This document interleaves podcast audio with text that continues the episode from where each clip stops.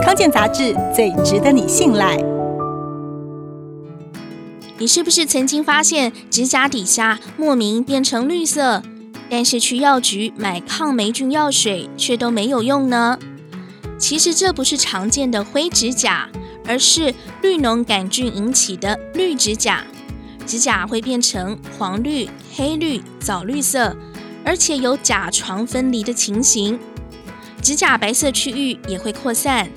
绿指甲经常合并慢性甲沟炎，指甲周围的皮肤会有红、痒、疼痛的情况。绿脓杆菌喜欢潮湿的环境生存，干燥环境无法繁殖，因此容易得绿指甲的人属于常碰水的职业，例如餐饮业、美容美发业、家庭主妇等等。如果指甲本身有甲沟炎、甲床剥离，或是喜欢抠拔指甲、撕指甲周围的皮，更容易让细菌进入指甲底下，造成绿指甲。在治疗上，除非感染很严重，否则一般绿指甲不需要吃抗生素，只要涂药或是用其他方法治疗就好。有以下几个方法：第一是用浓度百分之二的次氯酸钠，也就是漂白水，涂抹在指甲，或是直接浸泡在里面五分钟，要记得每天浸泡。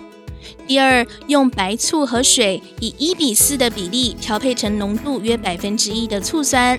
每天浸泡两次，每次约十分钟。第三，使用外用抗生素，除了涂在指甲上，也要滴到指甲缝隙里。